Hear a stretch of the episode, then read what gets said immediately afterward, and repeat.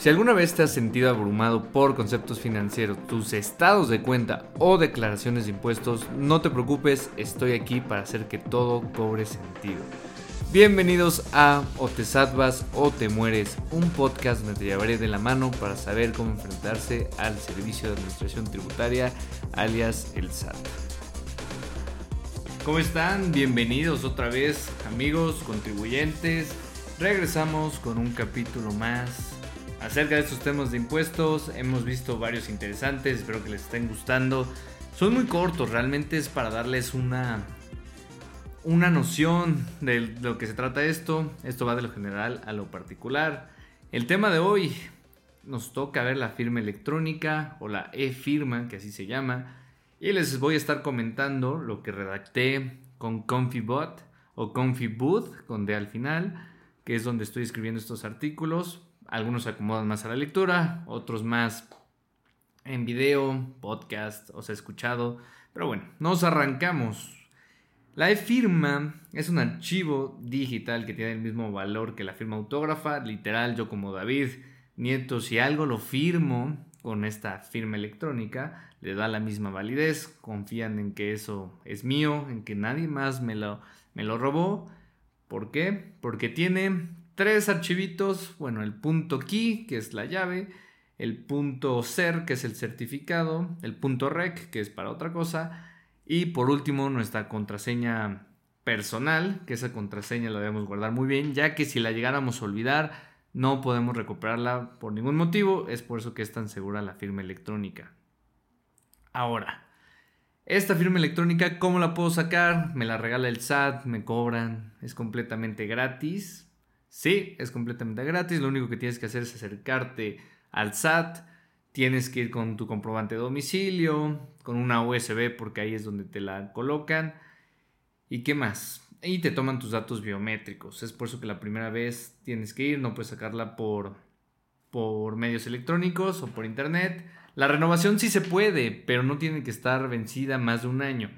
Pero eso es tema para otro, otro capítulo. Ahorita vamos a los principios, a los basics de esto.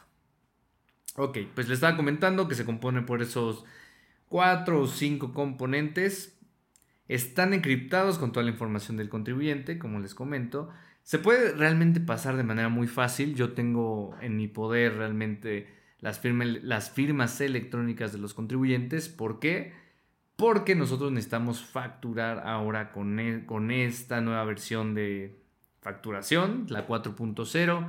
Lo que les recomiendo a todos los contadores y contribuyentes es que si la van a prestar así nada más, hagan un contrato de confidencialidad para que también estén seguros que lo único que, va a utilizar este contador o nosotros es para fines contables o bueno, fines de impuestos a lo que nos dedicamos.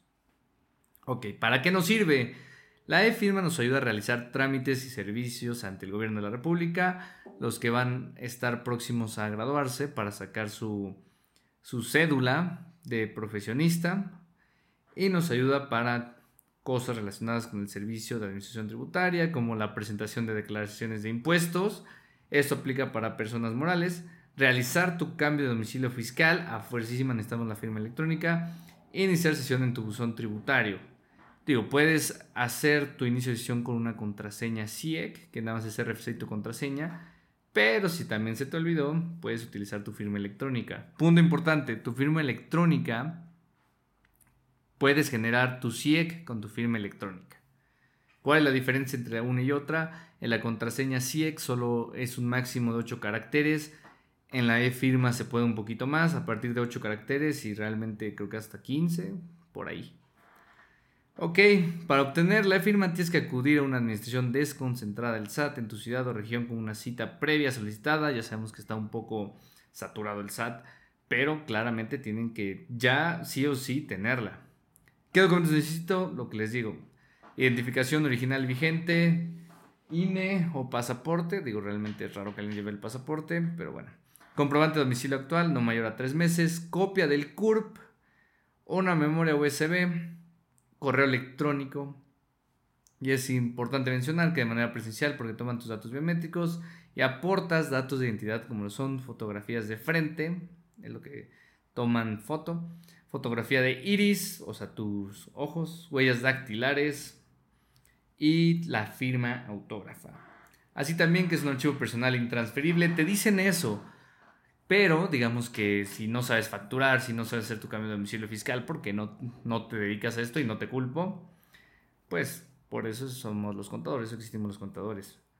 Y como les digo, se recomienda firmar un acuerdo con el contador o personas que hacen uso de ella para evitar su mal uso. Eso es en resumen la firma electrónica. Es nuestra firma autógrafa, nos ayuda para hacer trámites ante el SAT, nos ayuda a hacer para cambios en nuestra constancia de situación fiscal. Si no has escuchado ese capítulo, escúchalo ya. Y listo. Ah, algo que se me está olvidando, tiene una vigencia de cuatro años. Se puede hacer eso sí por internet, pero que no pase más de un año. Asimismo, también la firma electrónica nos ayuda para hacer o generar nuestros sellos digitales, que eso también nos ayuda para facturar. Muchas gracias por escuchar y cualquier duda estamos al pendientes. Este podcast es una coproducción de David Nieto y Micelio Media. Si te gustó este episodio, recuerda suscribirte y activar la campanita de notificación para que no te pierdas los próximos episodios.